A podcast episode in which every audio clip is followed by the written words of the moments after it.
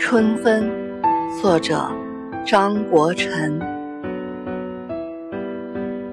我曾持有一个透彻的时间，在四月，在深入观察生活的两侧。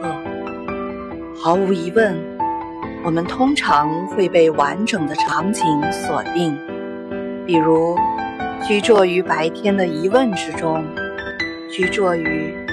院子里，让日光翻越，风在吹拂，风吹拂着叶子，让你在自我定位中摇摆。